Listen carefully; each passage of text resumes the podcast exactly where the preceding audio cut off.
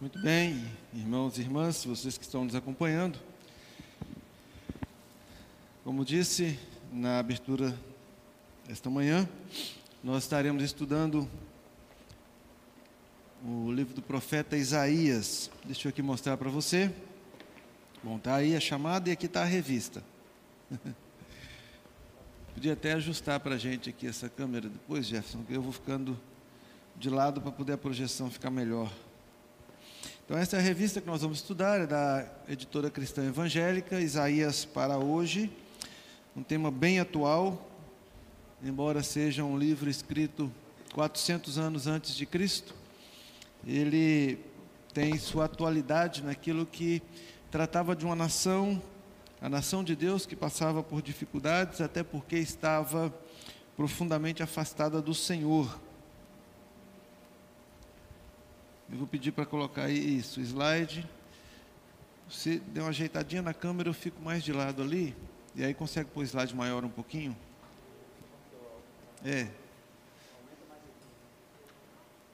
Puxa para o lado da minha imagem. Isso. Mais, mais, mais, mais, mais, mais, mais. Ótimo. Eu fico no cantinho.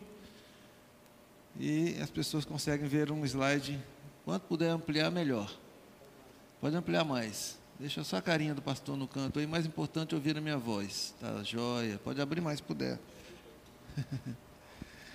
a gente usa uma letra maior para ficar mais fácil. Lembrando, a classe de adolescentes também está funcionando agora eh, por meio do aplicativo.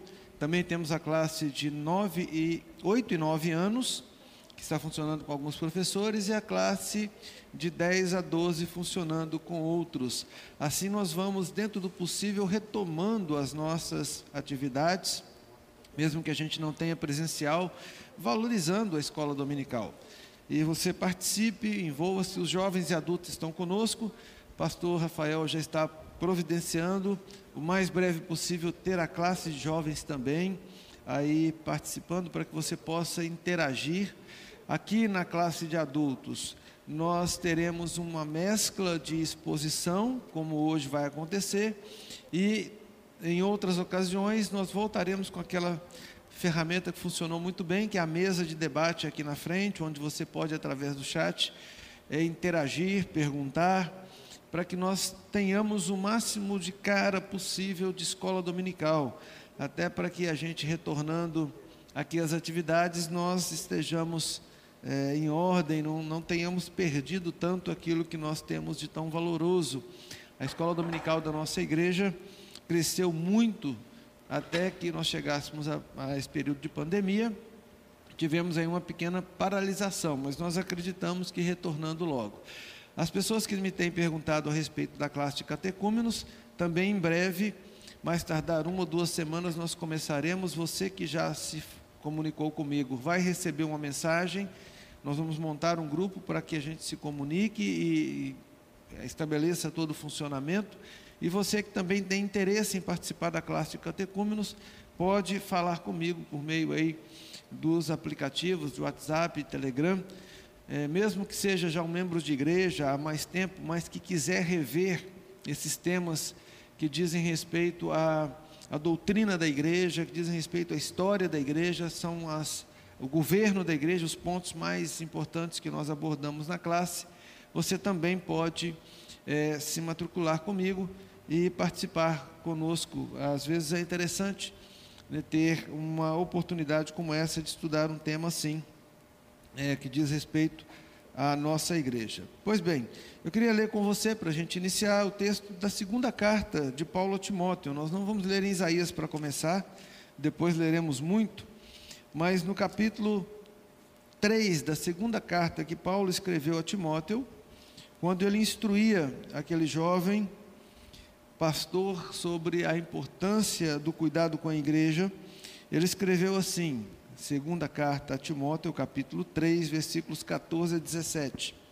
Tu, porém, permanece naquilo que aprendeste e de que foste inteirado, sabendo de quem o aprendeste, e que desde a infância sabes as sagradas letras, que podem tornar-te sábio para a salvação pela fé em Cristo Jesus. Toda a escritura, inspirada por Deus e útil para o ensino, para a repreensão, para a correção, para a educação na justiça, a fim de que o homem de Deus seja perfeito e perfeitamente habilitado para toda boa obra. Que Deus nos abençoe na meditação, no estudo da Sua palavra na manhã deste domingo. Então, é, o que Paulo escreve ao jovem Timóteo é aquilo que para nós hoje ainda é, com a diferença de que, quando Paulo se referia às sagradas letras, quando ele se referia à Escritura, Paulo estava mencionando Moisés e os profetas, que eram então a composição da época. Quando muitos salmos que eram cantados, não lidos como nós fazemos hoje. Então, mencionar as sagradas letras era falar de aqueles profetas, e com certeza estavam entre eles o profeta Isaías. Nessa, nessas duas primeiras lições, nós vamos tratar da relação do Evangelho, do livro de Isaías com o Novo Testamento. Nós vamos tratar desta de maneira que eh, as pessoas possam entender essa relação.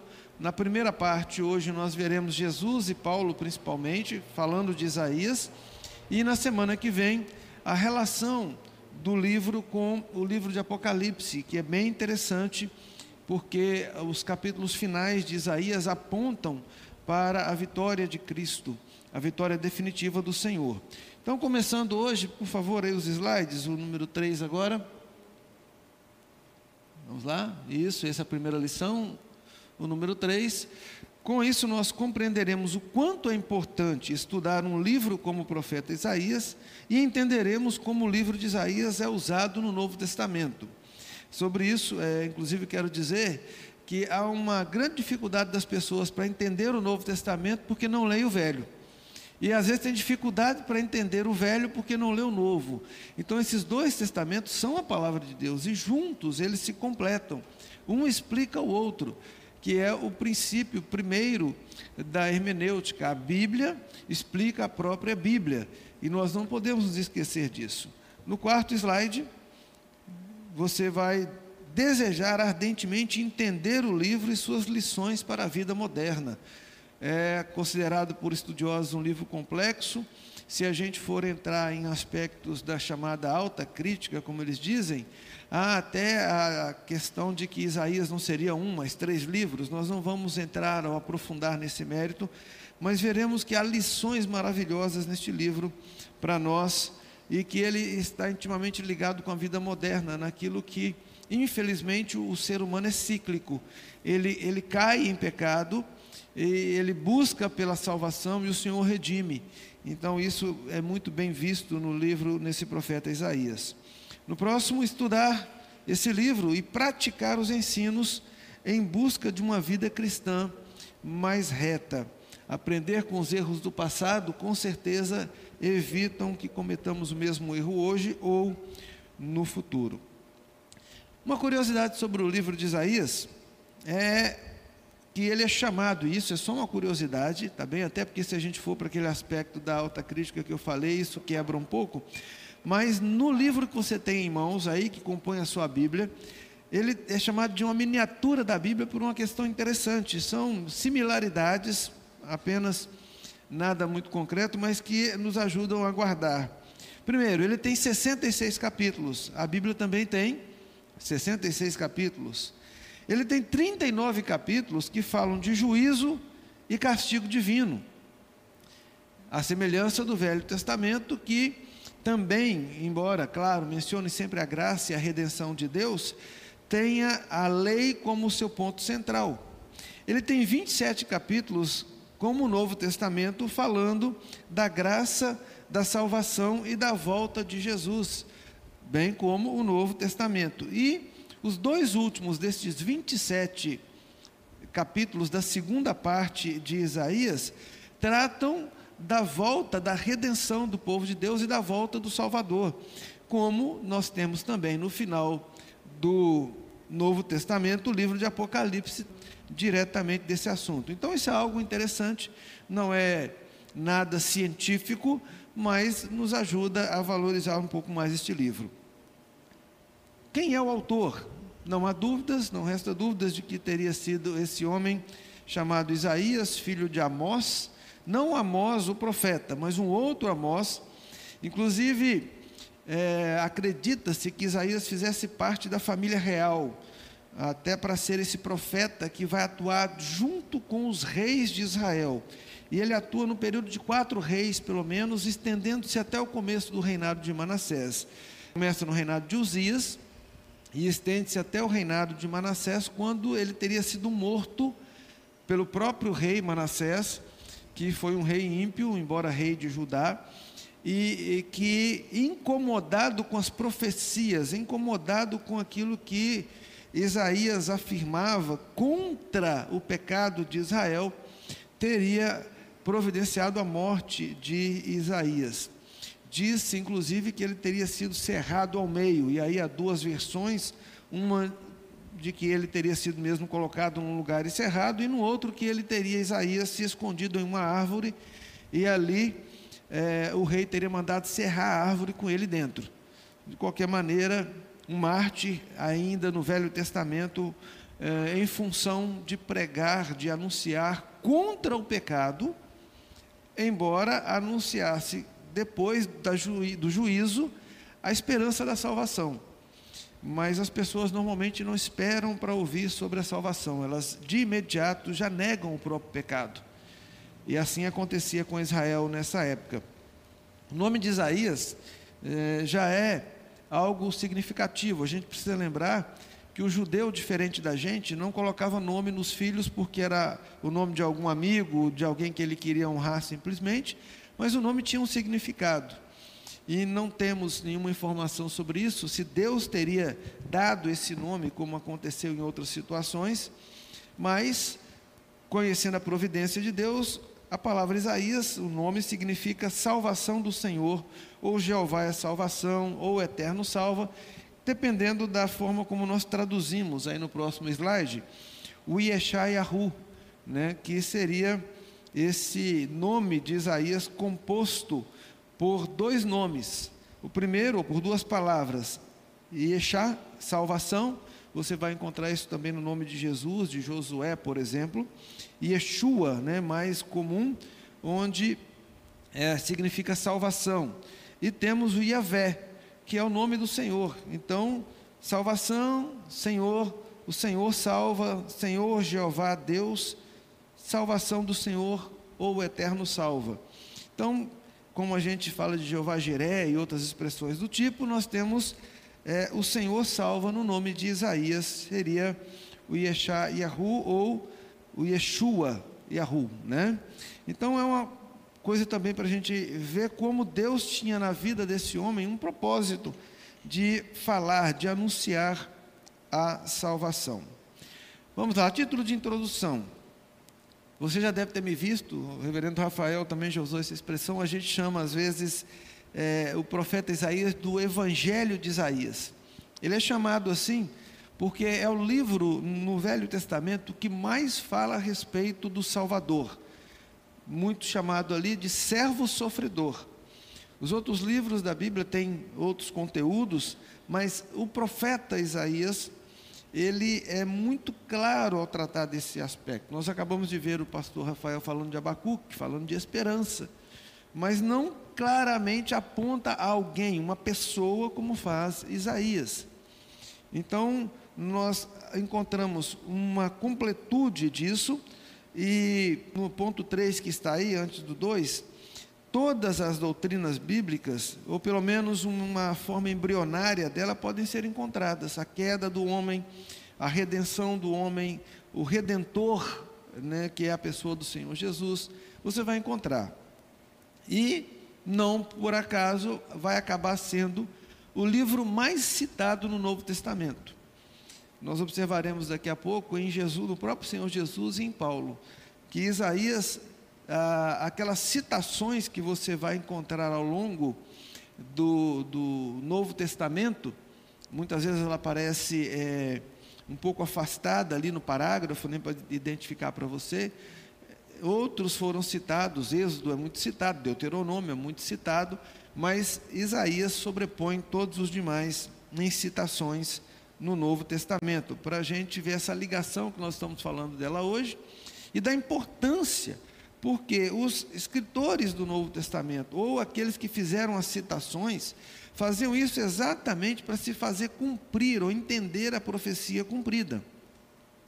Bom, deixa eu fazer um parênteses aqui a respeito disso, que é muito importante. Nós somos chamados evangélicos, e isso vem exatamente dos evangelhos. A partir dos evangelhos, as cartas, sejam elas as cartas gerais ou paulinas, e por conta disso, muito é pregado o Novo Testamento, muito é ensinado o Novo Testamento. E às vezes nós falamos com as pessoas: olha, você é um pecador.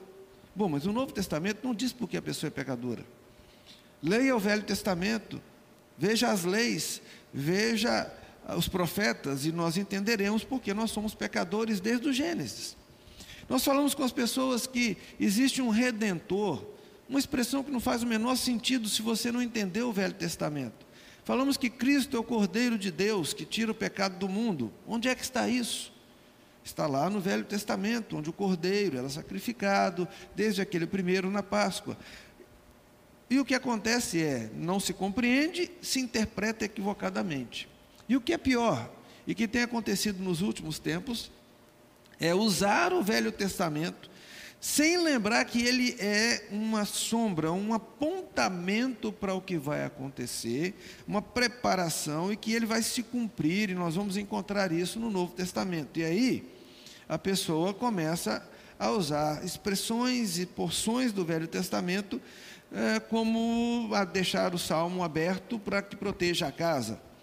Ou querer construir uma muralha e depois derrubar, imitando o que aconteceu com com Jericó, e aí você vai partir para uma série de coisas místicas que não são místicas no Velho Testamento, são históricas e que apontam para Jesus Cristo e apontam para o Novo Testamento. Mas porque não fazem essa ligação, rompem esse elo, pegam o Velho Testamento e fazem citações de textos do Velho Testamento e saem por aí fazendo uma série de coisas absurdas em nome do Evangelho ou em nome de Deus.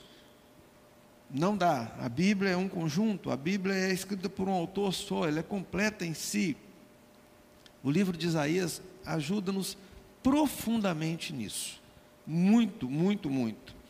No próximo slide que sair, né, nós estudaremos temas gerais ligados a Isaías, para melhor entender este grande livro não dá para ficar aí aprofundando nos 66 capítulos é, em quatro é, meses, como nós estamos propondo aqui. A revista propõe assim, 17 lições, mas estudaremos alguns destes capítulos e mais ênfase nos menos conhecidos para a gente poder entender aquele princípio.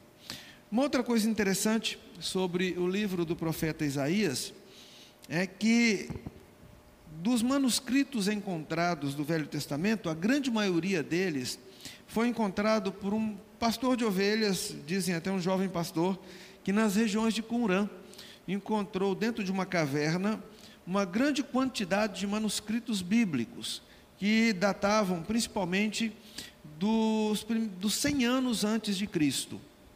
Não seriam os originais, por exemplo, escritos por Isaías, né, na pena dele, ou escritos por Moisés, mas cópias fidedignas daqueles originais preservadas e que os essênios, uma seita judaica muito zelosa com a lei, muito zelosa com esse conteúdo, teria colocado em potes e até mesmo não só guardado, mas escondido nessas cavernas para se livrarem de uma grande perseguição que já acontecia com o Império Romano, e você sabe disso, a própria igreja cristã, eh, por volta dos séculos eh, 14, 15, queimou Bíblias.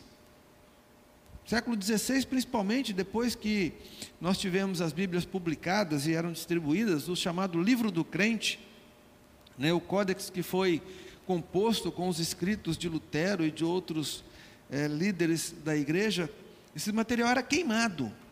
Se a própria igreja cristã impõe uma perseguição contra ela, imaginem o que era é, o Império Romano, o que eram esses outros impérios. Portanto, eles exterminavam esse material. E esses essênios teriam, é, então, para proteger, com cópias fidedignas daquelas que seriam as mais originais, escondido em potes e colocado então nessas cavernas, lugares bem distantes e por isso só descobertos por acaso, aspas na expressão por acaso, porque Deus tem propósito em tudo. Exatamente em período quando a Bíblia era mais questionada sobre a sua origem, Deus entrega para o homem uma grande quantidade de material.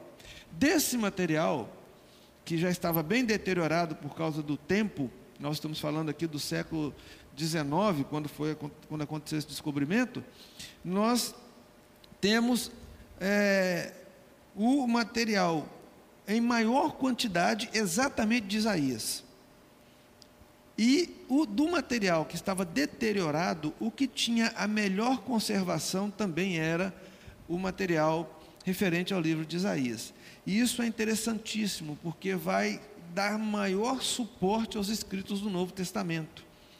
Vai dar mais fidedignidade, vai dar fidelidade aos escritos dos evangelhos, às cartas de Paulo, como nós veremos, inclusive para ajudar a sustentação do livro de Apocalipse. Então, esse, esse material que o Senhor Deus, eu vou chamar assim, entrega ao homem nesse tempo, ele fortalece tudo aquilo que nós temos em termos de Novo Testamento. É, no Museu de Jerusalém existem cópias deste material, esse boa parte está conservada. Inclusive, se você acessar o site do Museu de Jerusalém, essa é uma curiosidade que eu aprendi é, estando com o curador deste museu em São Paulo, numa rara oportunidade que eu tive. E nesse site você tem o original e se você for com o mouse em cima do, né, com a setinha ali em cima do texto no hebraico, você consegue ler há várias traduções. Então você passa o mouse em cima do, da, da imagem do original e ele te dá a tradução. Pode ser inclusive em português que já tem lá. Material que o Senhor Deus entregou com um propósito de conservação. Aí está a imagem, né, do anteriormente, volta um pouquinho. Isso, aí é uma ampliação das descobertas né, nas cavernas de Curã, só uma ampliação da imagem anterior, onde você tinha aquele a área maior, né, e agora esse buraquinho aí só é a caverna e não foi apenas uma, são várias cavernas, mas essa é uma delas onde encontraram grande quantidade de material. Pois bem, isso a título de introdução para nos ajudar na compreensão daqui até as próximas 17 lições, né, essa mais 16, sobre o profeta Isaías. Ainda a título de introdução, que é o propósito da nossa aula de hoje, para a gente compreender um pouco mais, vamos observar as relações, então, é, entre os dois testamentos, o Velho e o Novo Testamento. E aqui o texto que eu citei, Paulo disse aquilo que o que estava escrito serviria para Timóteo, ele chama de sagradas letras que podem tornar-te sábio para a salvação pela fé em Jesus. E é interessante, né? A gente hoje lê um versículo como esse, acha que está se referindo aos evangelhos, a João, mas não, não tinha esses textos escritos, ou estavam sendo compostos ainda. Paulo está dizendo que essas sagradas letras que podem tornar-te sábio para a salvação é exatamente o Velho Testamento. O que Paulo está dizendo, em outras palavras, é: leia Estude, Timóteo, o Velho Testamento, leia os profetas, leia os salmos, e você verá claramente que esse Jesus é o Salvador. E você vai poder dizer para as pessoas, você vai se tornar sábio e vai poder espalhar essa salvação explicando para as pessoas. E olha que nós estamos falando principalmente de um contexto judeu a negação de que Jesus era o Filho de Deus, a negação de que ele teria morrido na cruz pelos homens, era o que de pior podia acontecer. E o que Paulo convida Timóteo a fazer é justamente o contrário. Foque, estude, leia, e cada vez mais ficará claro que aquele filho de carpinteiro, nascido na Galiléia era e é de fato o Filho de Deus, anunciado desde o Velho Testamento. E para nós hoje, muito mais, porque temos ainda os evangelhos, as cartas que ajudam-nos a compreender. Mas Paulo já dizia que era suficiente olhar aquilo e ver a pessoa de Cristo com tranquilidade. Um outro ponto, ainda nessa ligação, é o grande assunto da salvação por meio de Cristo. na conversa de Jesus com os discípulos a caminho de Emaús, a quem citou como todos os profetas e todas as escrituras. É claro que incluía Isaías, não há a menor dúvida. Jesus caminhava, hoje à noite, inclusive, devo pregar sobre esse texto, e diz num determinado versículo 27 que ele começou a explicar, a expor para ele todos os profetas, né, para aqueles discípulos. E ele estava, o próprio Senhor Jesus, citando então também Isaías. Mais um pouquinho. Então lhes disse: Olha só, honestos e tardos de coração para crer tudo o que os profetas disseram. Porventura não convinha que o Cristo padecesse e entrasse na sua glória? E começando por Moisés, discorrendo por todos os profetas, expunha-lhes o que a seu respeito constava em todas as Escrituras. E se Jesus está conversando logo depois da ressurreição, no caminho de Emaús, com seus discípulos, não tinha outros evangelhos, não tinha carta de Paulo, não tinha nada escrito. Então Jesus está se referindo a Moisés e os profetas exatamente para dizer: olha, lá está anunciado quem eu sou. E vocês estão demorando a compreender isso. Ele chega até a dizer que eles são tardos de coração para crer naquilo que os profetas disseram. Né? Está demorando a vocês entenderem que os profetas disseram. Vamos mais um pouquinho? No próximo slide. Jesus usou Isaías de três maneiras. Então nós vamos abordar o ponto de vista de Jesus, depois de Paulo, nesses três aspectos, onde ele diz de Jesus e o Messias de Isaías, Jesus e a era messiânica citada em Isaías, e Jesus, Isaías e a condenação do pecado. São apenas textos que nós citaremos aqui, algum apontamento pouco pequeno, mas para ajudar-nos e abrir esse leque para o que nós estudaremos nas lições a partir de então. Ah, no primeiro momento, Jesus e o Messias de Isaías, respondendo a João Batista, houve aquela ocasião em que João manda perguntar se ele era de fato o Messias esperado ou se deveria aguardar outro. Olha o que Jesus diz no próximo slide, para poder dizer e provar que ele era realmente o Messias citado por Isaías. Então Jesus lhes respondeu: Ide e anunciai a João, aqui para os mensageiros levarem a João a notícia, o que vistes e ouvistes. Os cegos veem, os coxos andam, os leprosos são purificados, os surdos ouvem, os mortos são ressuscitados e aos pobres anuncia-se-lhes o Evangelho. O que Jesus estava fazendo não era dizendo para ele: veja os feitos, veja os fatos, mas veja como esses fatos são cumprimento da profecia como também em Mateus capítulo 11, versículo 6, de novo o Senhor Jesus diz: Os cegos veem, os coxos andam, os leprosos são purificados, os surdos ouvem, os mortos são ressuscitados e aos pobres está sendo pregado o evangelho. E bem-aventurado é aquele que não achar em mim motivo de tropeço. Primeira coisa que os nossos olhos, que, que atrai os nossos olhos, são os milagres. Muita gente dissesse: Olha aí, está vendo os milagres que eu estou fazendo? Eu sou Jesus. Mas Jesus não queria provar que ele era o Filho de Deus por causa dos milagres. Porque havia outros milagreiros naquela época, havia outros mágicos. Mas o que Jesus está fazendo é exatamente o que você vai encontrar agora no próximo slide, citando Isaías 35, versículos 5 e 6. Então se abrirão os olhos dos cegos e se desimpedirão os ouvidos dos surdos, os coxos saltarão como cervos e a língua dos mudos cantará pois águas arrebentarão no deserto e ribeiros no ermo. Então Jesus não estava dizendo, olha para os milagres que eu estou fazendo, eles provam que eu sou o filho de Deus. Ele está dizendo, olhem para o texto do profeta e verá que eu sou o cumprimento da profecia.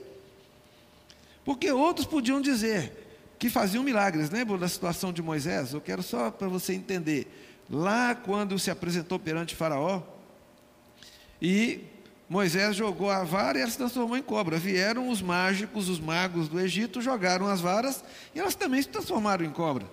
Bom, tá certo que a cobra que era a vara de Moisés engoliu as outras. Né? É uma situação. Mas eles repetiram o mesmo milagre. Aliás, repetiram boa parte dos milagres que tinham sido feitos por Moisés. Agora, cumprir o que está escrito numa profecia aí não tem outro. Tem que ser realmente aquele que está sendo é, apontado e que é de fato o Filho de Deus. Então, nós olhamos para Jesus e não vamos reconhecer nele que ele é o Filho de Deus só, aspas, por causa dos milagres, mas porque o próprio Senhor Jesus disse: vão e digam para João que a profecia de Isaías está sendo cumprida. Em mim se veem esses cumprimentos. Em mim se vê exatamente aquilo que estava sendo predito pelo profeta, o anúncio do profeta. E consideramos aqui um grupo de judeus ao redor, o próprio João Batista, que também era judeu, perguntando: O senhor é o Messias? Ou a gente deve esperar outro? Jesus disse: Compara, veja se eu cumpro as profecias. Não é compara, veja se eu faço milagres. Veja se eu cumpro a profecia de Isaías. Se eu cumprir a profecia de Isaías, se eu me encaixar, né, e eu de fato me encaixo, dizia Jesus, naquilo que é dito do profeta ou do servo sofredor, pois bem, eu sou. Isaías 61, versículo 1 e 2: O Espírito do Senhor está sobre mim porque o Senhor me ungiu para pregar boas novas aos quebrantados, enviou-me a curar os quebrantados de coração, a proclamar libertação aos cativos e pôr em liberdade os algemados, a pregoar o ano aceitável do Senhor e o dia da vingança do nosso Deus. Então nós temos dois textos no Velho, no Novo Testamento que são do próprio Senhor Jesus, palavras onde ele diz que ele é o Messias de Isaías, porque ele cumpre aquilo que estava na profecia. No segundo momento, Jesus e a era messiânica, agora não a pessoa, mas o momento, quando ele fala, por exemplo, na ocasião da purificação do templo, temos um claro sinal messiânico. Em Isaías nós lemos: Também os levarei ao meu santo monte e os alegrarei na minha casa de oração. Os seus holocaustos e seus sacrifícios serão aceitos no meu altar, porque a minha casa será chamada casa de oração para todos os povos. Ou no próximo texto, que é o de Isaías 54, 13: Todos os filhos serão ensinados do Senhor, e será grande a paz de teus filhos. O que nós lemos em João é: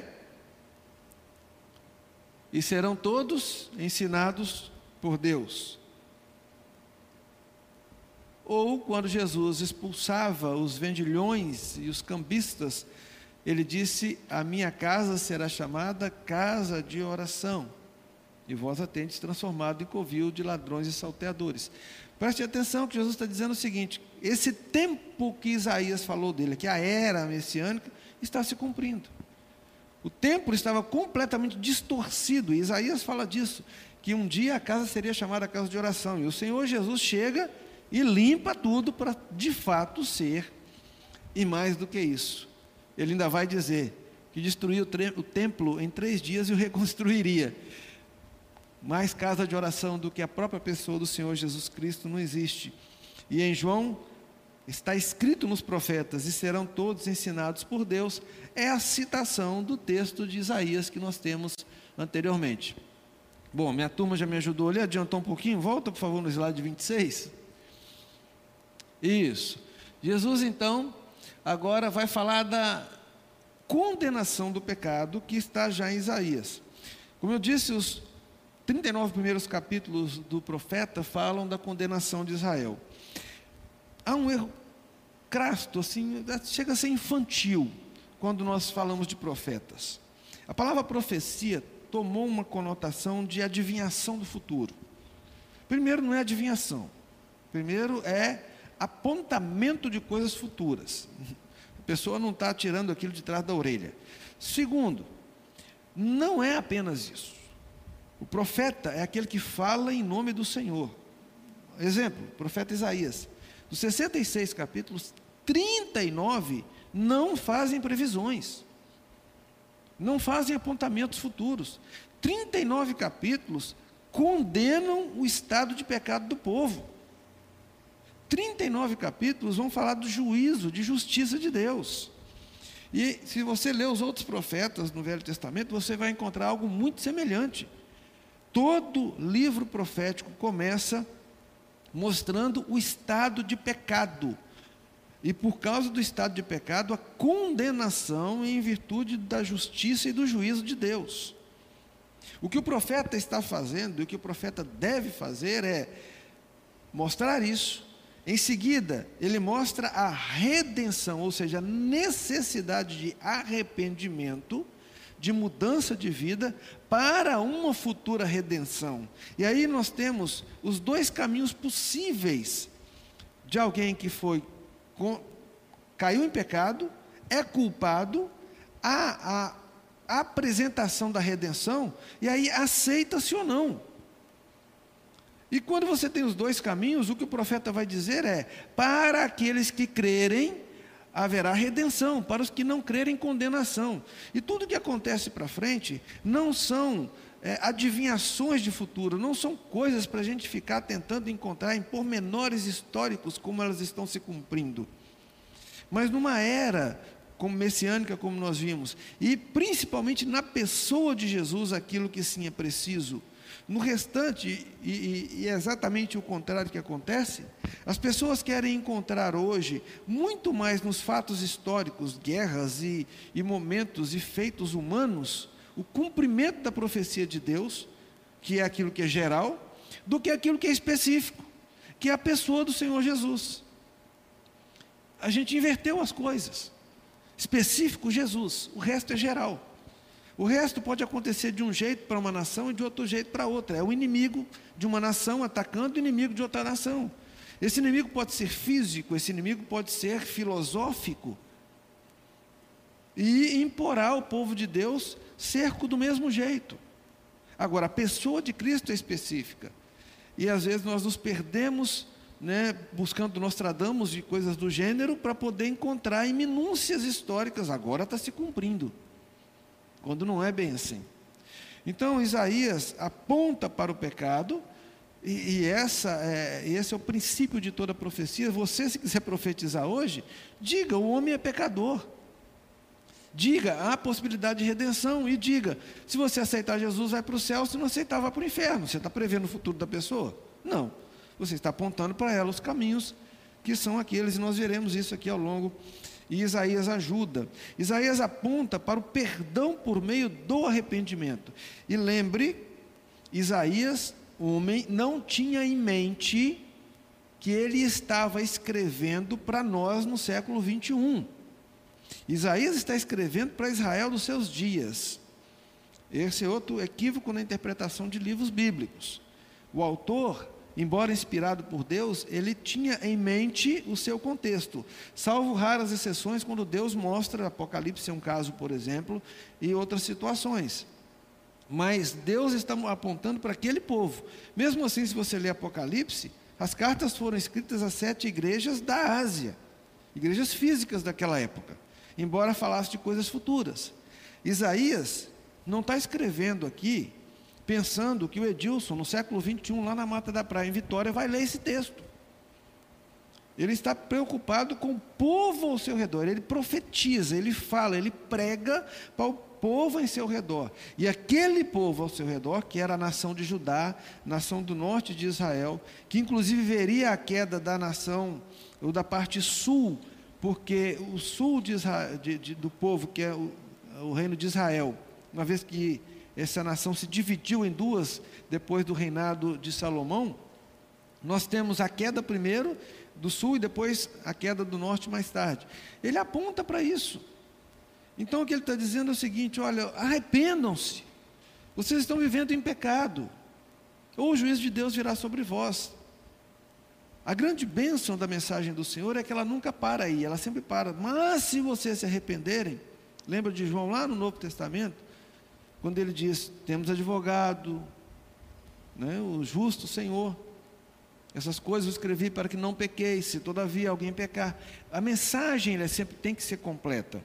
Então agora nós temos em Jesus a questão da condenação. Em João capítulo 12, e ele diz assim: embora tivesse feito tantos sinais na sua presença, não creram nele, para se cumprir a palavra do profeta Isaías, que diz: Senhor, quem creu em nossa pregação?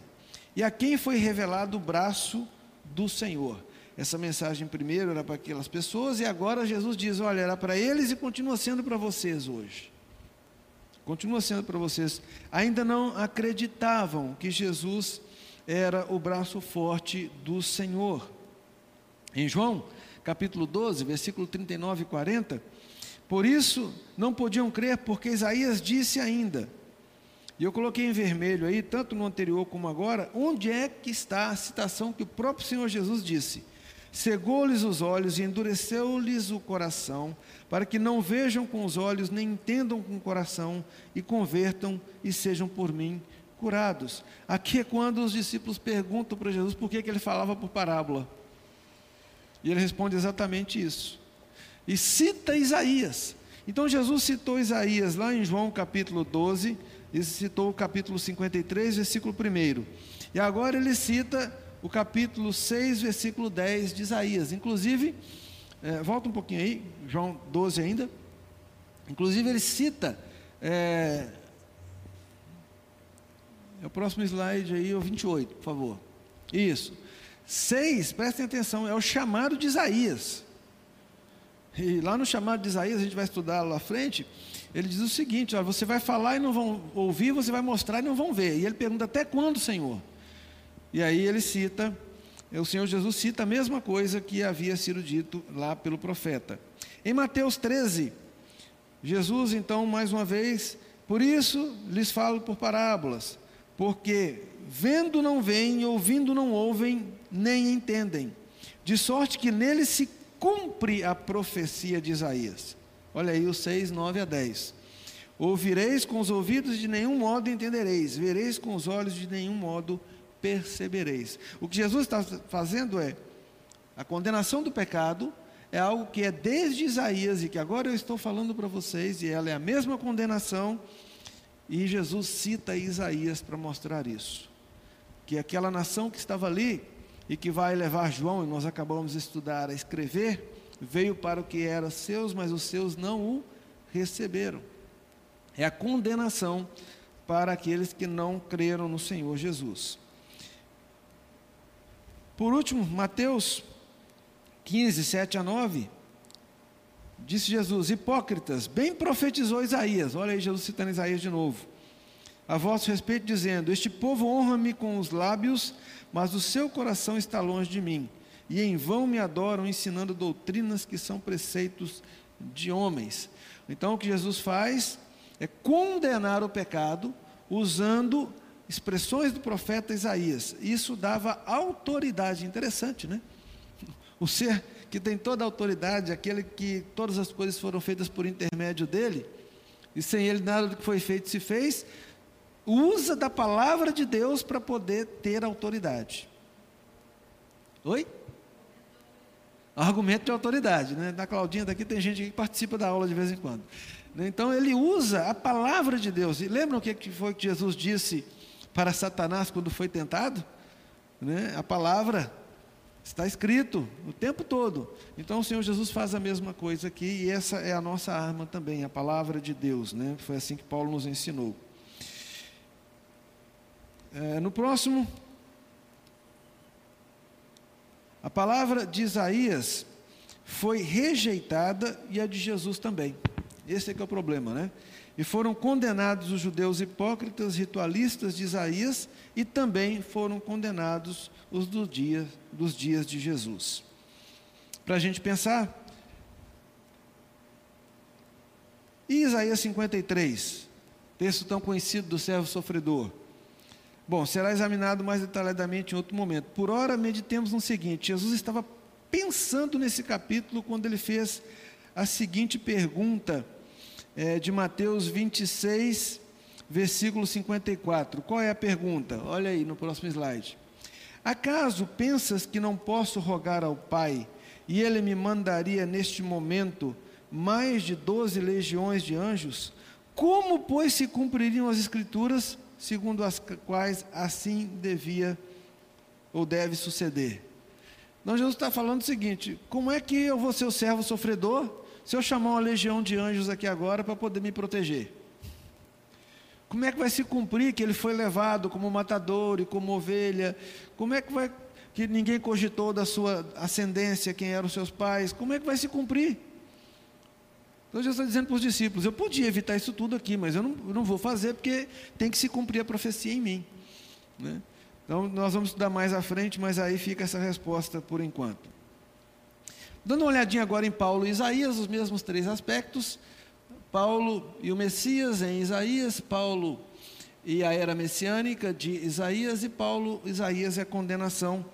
Paulo que era é, de origem farisaica, né? próximo slide, Paulo era fariseu, com certeza conhecia muito bem, pode mudar aí para mim, para 35, isso, conhecia muito bem o Velho Testamento, conhecia muito bem Moisés e os profetas, né? e, por certo, conhecia bem Isaías. Então, Paulo vai fazer uso constante, né, como ele mesmo disse a, a Timóteo, né, olha de quem você aprendeu, e ele tinha sido um dos mestres de Timóteo. Né? Então, Paulo é, e o Messias, quando ele está em Antioquia e é preso, e ele dá testemunho, ali em Atos 13, 34, e que Deus o ressuscitou dentre os mortos para que jamais voltasse à corrupção. Desta maneira o disse: E cumprirei a vosso favor as santas e fiéis promessas feitas a Davi. Bom, de onde é que Paulo estava tirando isso? Na defesa dele? Isaías 55, 3. Porque convosco farei uma aliança perpétua que consiste nas fiéis misericórdias prometidas a Davi. Então, quando ele, Paulo está falando da promessa feita a Davi de misericórdia, ele está citando Isaías. Mais uma vez agora, pedra de tropeço para quem recusa. De onde é que Paulo tira essa ideia? Ele diz assim: Eis que põe em Sião uma pedra de tropeço e rocha de escândalo, e aquele que nela crê não será confundido.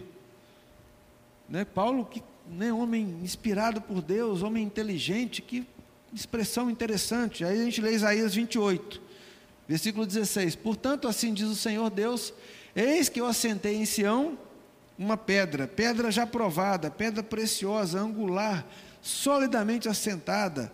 Aquele que crer não foge. O que, que Paulo estava fazendo? Citando Isaías. Mais uma.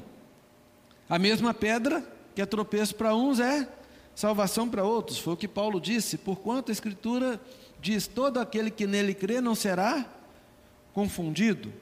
E aí em Isaías 28 nós continuamos né, o mesmo texto dizendo que essa pedra é angular e aquele que crer não foge.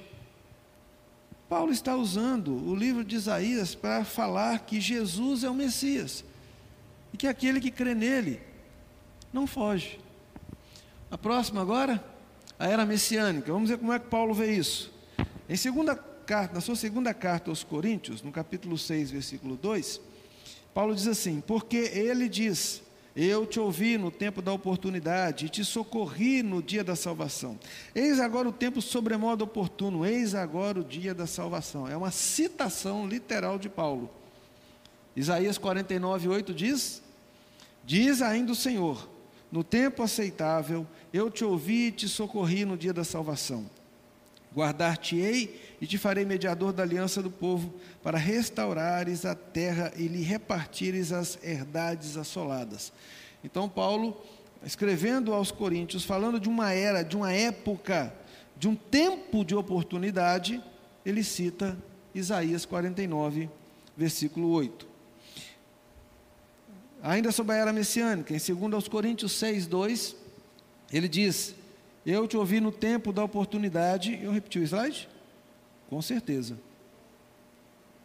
Foi. Vamos para o próximo então.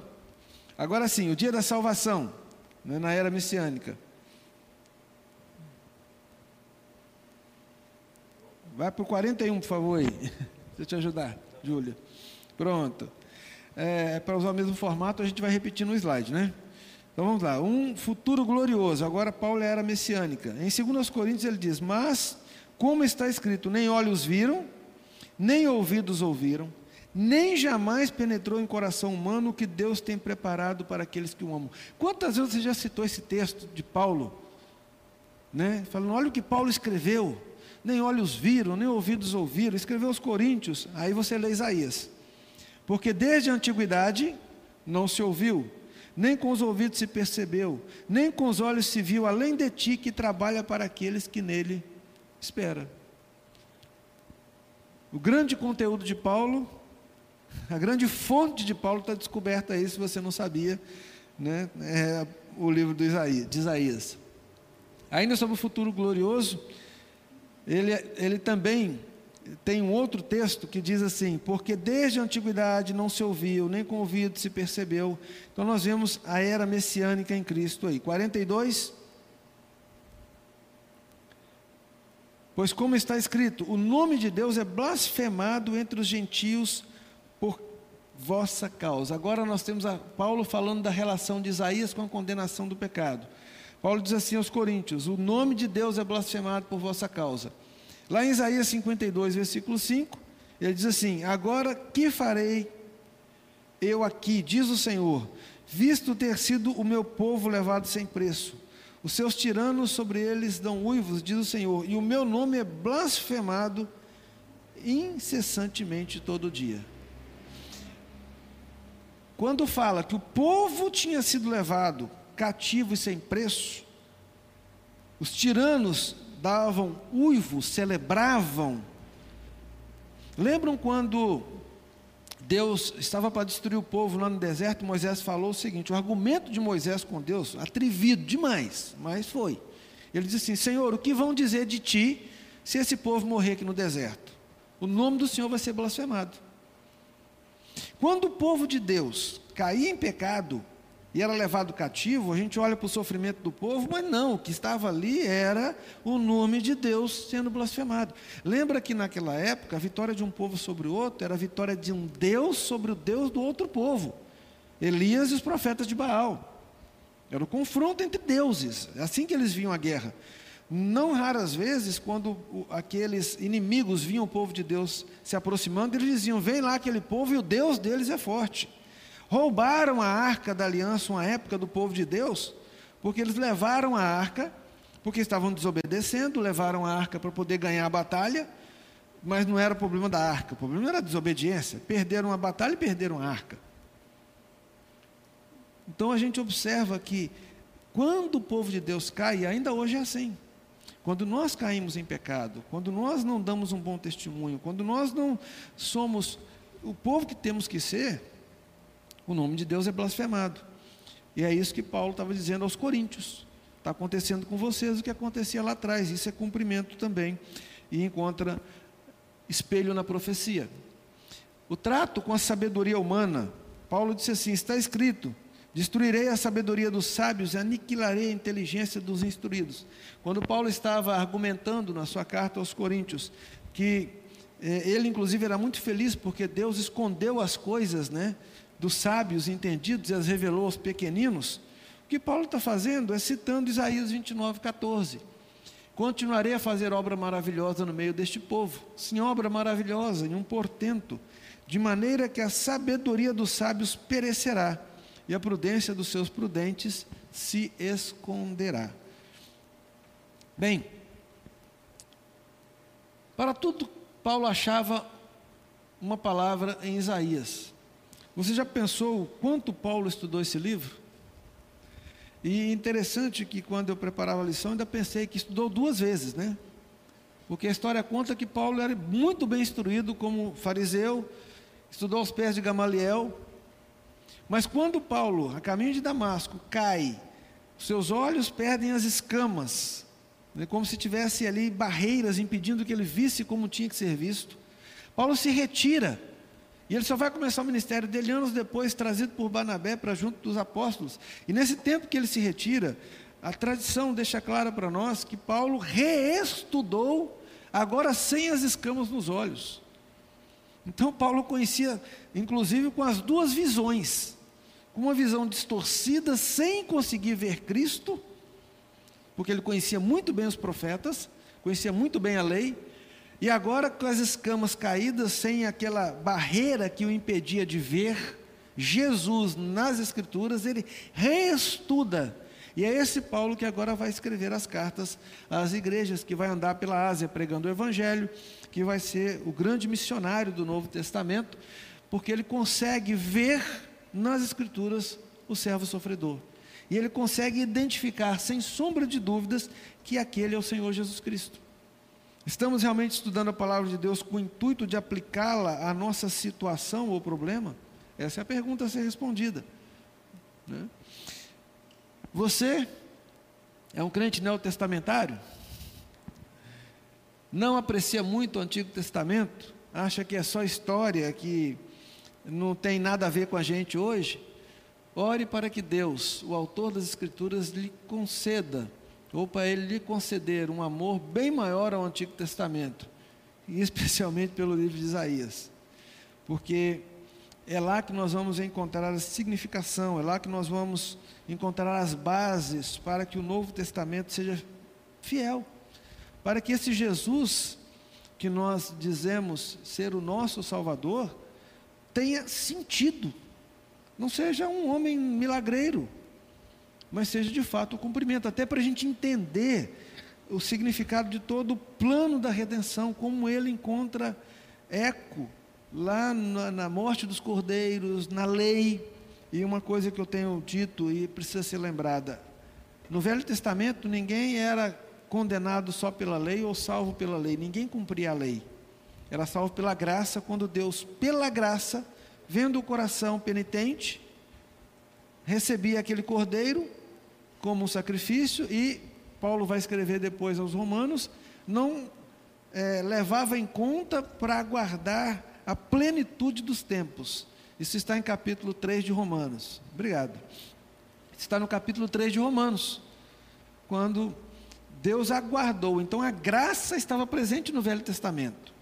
No Novo Testamento, a lei não foi anulada. Se alguém for condenado, e alguém é condenado no Novo Testamento, é pela mesma lei. Nós somos pecadores hoje, não pela lei do Novo Testamento, mas do Velho. Então, lei e graça estão no Velho, lei e graça estão no Novo. E quando nós ajuntamos os dois, nós conseguimos compreender isso. E compreendemos que temos o desejo de obedecer à lei, não o conseguimos, Cristo faz por nós e nos dá nova vida para vivermos com Ele. Aqui e em esperança para o dia da sua volta, no lugar onde aí sim não haverá mais pecado. Estudar Isaías vai nos ajudar a ver isso. A condenação, a deturpação do povo, a distorção da lei do Senhor, a promessa e a proposta de uma redenção, a negação a essa redenção e, enfim, a, a, o futuro para aqueles que negam ou para aqueles que arrependendo-se voltam para o Senhor. Esse é o livro de Isaías, um compêndio da palavra de Deus, ou como chamam a miniatura da palavra de Deus, por quanto traz o plano da salvação para o homem. Deus nos abençoe que, estudando esse livro, e aliás, deixa eu lhe dizer, por conta da, da situação que nós temos vivido e de não termos as aulas presenciais, é, nós não estamos adquirindo a revista física em número suficiente para distribuir para os alunos, tá bem? Mas é, eu vou pedir para colocar aí depois na descrição. Eu acho que eu mandei para você, Jefferson. O Alberto mandou, né? Ah, tem aí o link onde você consegue adquirir a revista na Amazon. Ah, e custa a bagatela de seis reais. Seis reais. Então você pode ter a revista virtual para você estudar ao longo da semana e também depois daqui da aula poder acompanhar um pouquinho. A gente segue até onde é possível o material da revista. Então, você faz lá o seu pedido, imediatamente ela é disponibilizada para você de forma virtual e Kindle, tablet, celular, hoje existe aí uma série de aplicativos que você consegue abrir esse arquivo e ter a sua revista na mão. Né? Fica aí mais prático para você você vai tê-la em qualquer lugar, de repente numa fila, né, enquanto aguarda um atendimento, né, um tempo ocioso, em vez de você ficar aí né, viajando na maionese, vou usar essa expressão aqui, vendo um monte de coisa que não faz muito sentido, abre lá a sua revista de escola dominical e dar uma lida na lição. Né? Quando sentar à mesa para tomar café, aí esqueceu a revista, não, mas o celular está ali. Então tá bom, pega o celular ali na mesa do almoço, conversa sobre a lição, você vai ter aí nas mãos, né, à sua disposição o tempo todo, que é o mais importante. Nós vamos orar, vamos encerrar nossa aula. E se Deus assim quiser, na, à noite, às 19 horas, estaremos juntos com a mensagem da parte do Senhor para nós. Numa pergunta: qual é a última notícia? Né? Qual é a última notícia que você tem? Vamos orar?